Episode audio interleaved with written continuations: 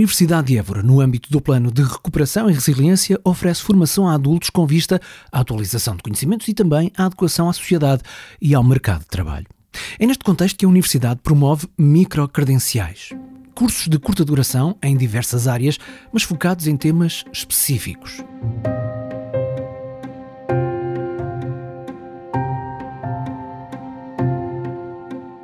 Estes cursos, para maiores de 23 anos, residentes em Portugal, são totalmente gratuitos e podem ser mesmo aquilo de que está à procura.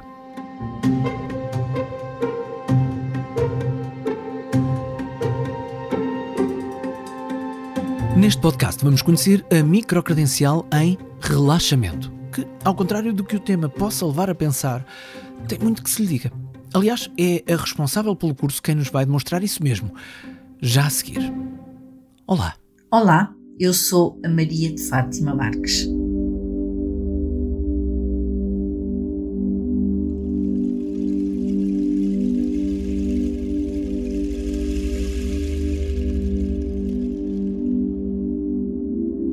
A palavra relaxamento diz-vos alguma coisa? O que é que vos aflora ao vosso pensamento quando ouvem este termo? Seguramente que será algo que tem a ver com tranquilidade e com serenidade.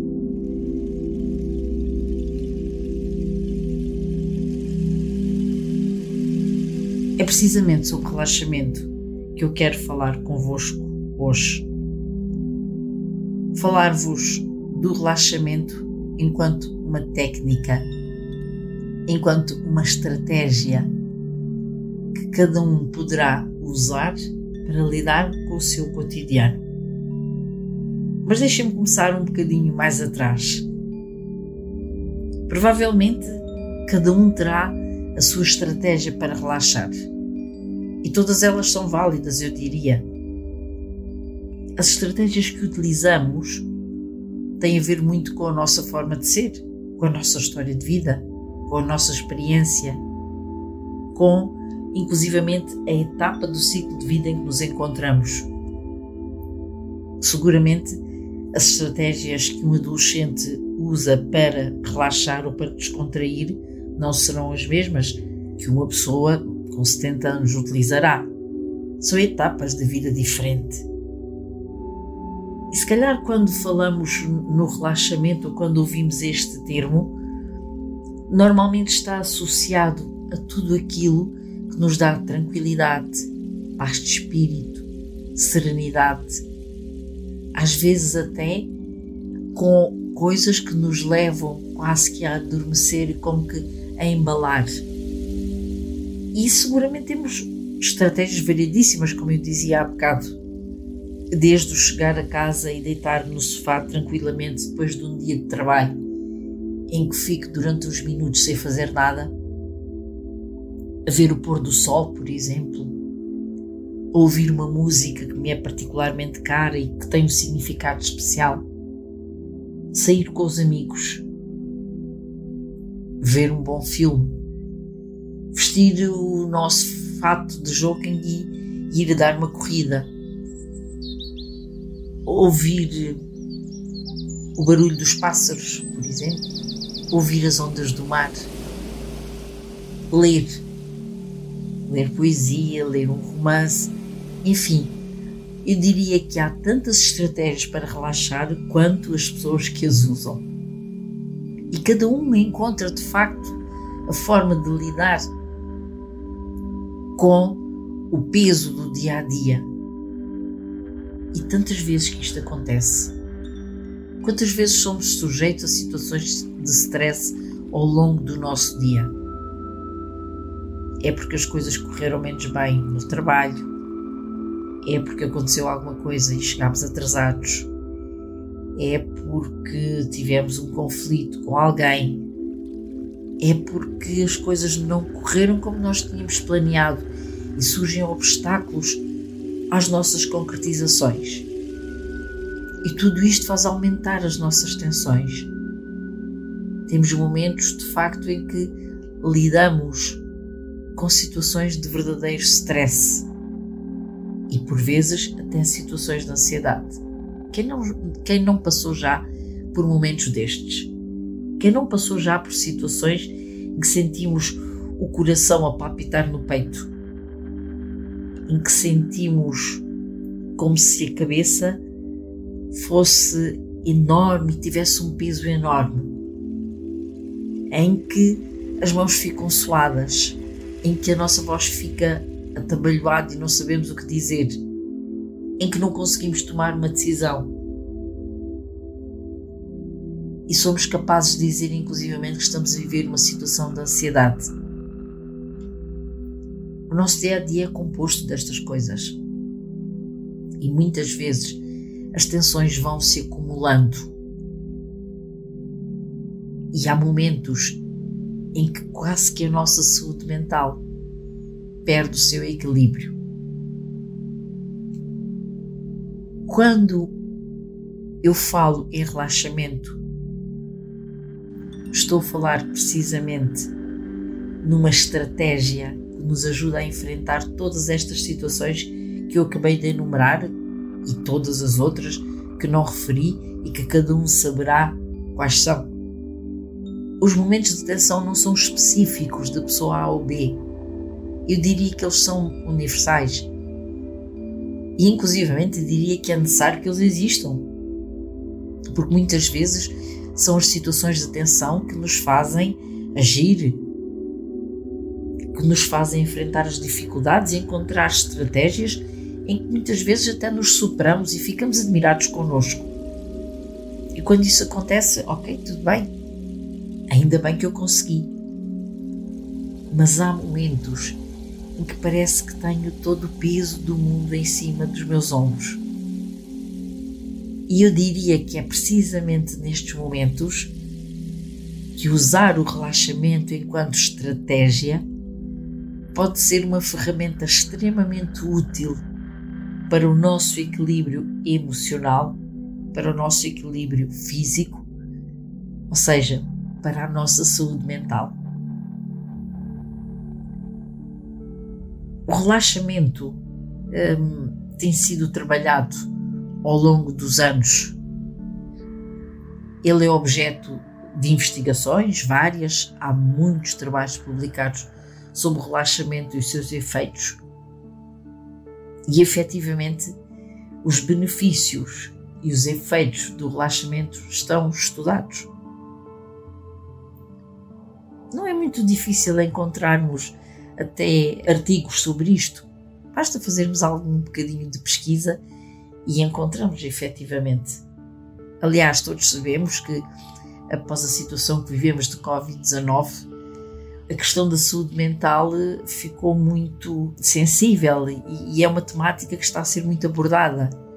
E quando falamos em estratégias de promoção da saúde mental, o relaxamento é uma das estratégias que surge associada. E é nesse sentido que eu gostaria de vos fazer este desafio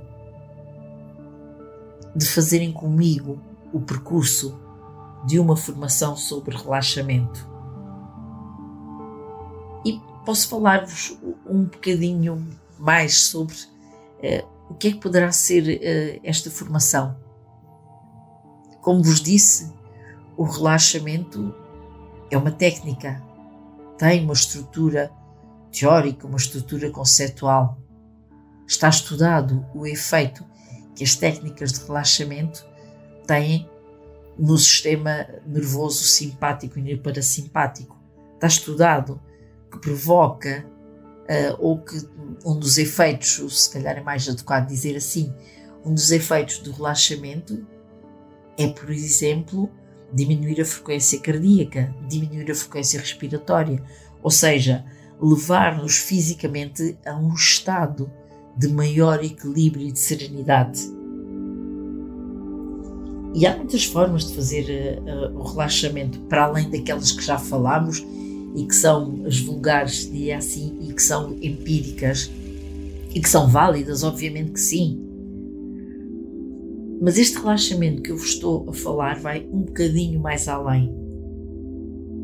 É mais sistemático. Tem passos, tem métodos, tem estratégias para ser feito. Há o relaxamento que é mais profundo, há o relaxamento que é mais superficial, é o relaxamento que usa fundamentalmente métodos físicos, onde se enquadra, por exemplo, o relaxamento progressivo de Jacobson, onde se enquadra também a respiração.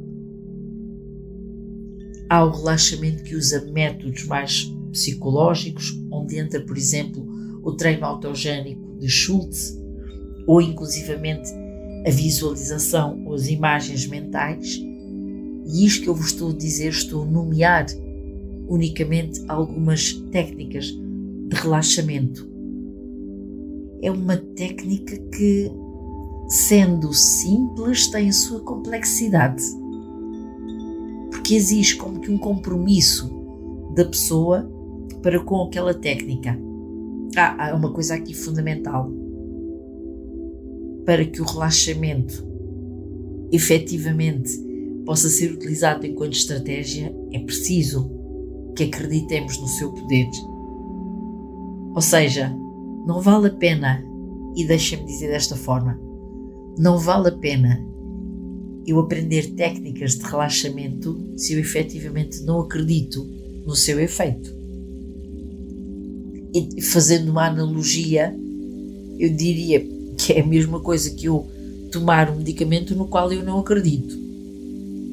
Portanto, o relaxamento é uma estratégia não farmacológica de alívio da ansiedade, de alívio do stress. Inclusivamente, há situações estudadas de controle da hipertensão arterial, de controle de dor. É uma estratégia, por exemplo, que poderá ser utilizada para as pessoas que têm dor crónica Portanto, estamos a falar de uma técnica de intervenção que tem poder.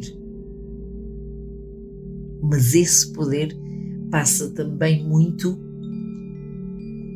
pelo poder que a própria pessoa atribui à técnica. E eu diria que este é um aspecto básico. Portanto, quando vos convido para fazer comigo esta formação, só faz sentido aderirem a este convite se efetivamente acreditarem no poder desta intervenção. O relaxamento tem algumas hum, condições, eu diria. Portanto, é necessário que seja feito num ambiente propício uh, à calma.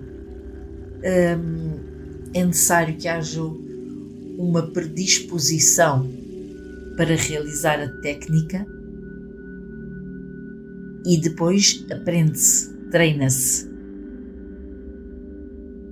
Um treino que, eh, se for diário, poderá efetivamente mudar a forma como nós gerimos o nosso dia a dia.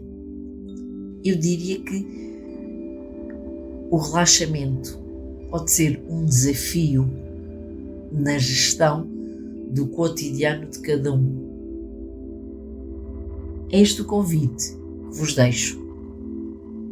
Se efetivamente a vossa forma de estar se enquadra nesta perspectiva que vos proponho, então acompanhem-me neste processo de formação creio que tenho alguma coisa para partilhar convosco.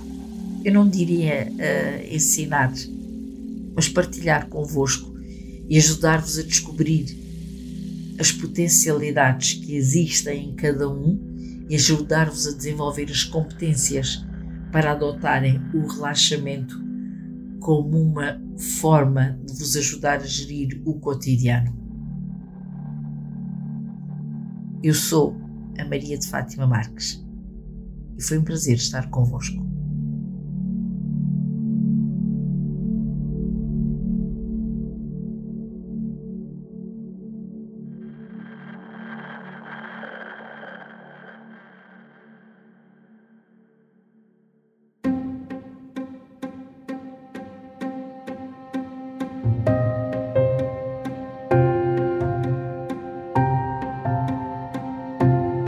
Neste podcast ficamos a conhecer a microcredencial em Relaxamento, um curso da Escola Superior de Enfermagem São João de Deus, da Universidade de Évora.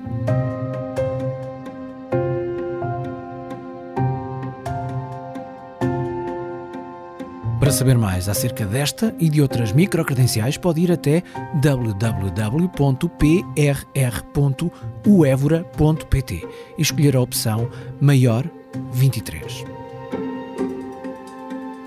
E claro, tudo sobre a Universidade de Évora está em uevora.pt.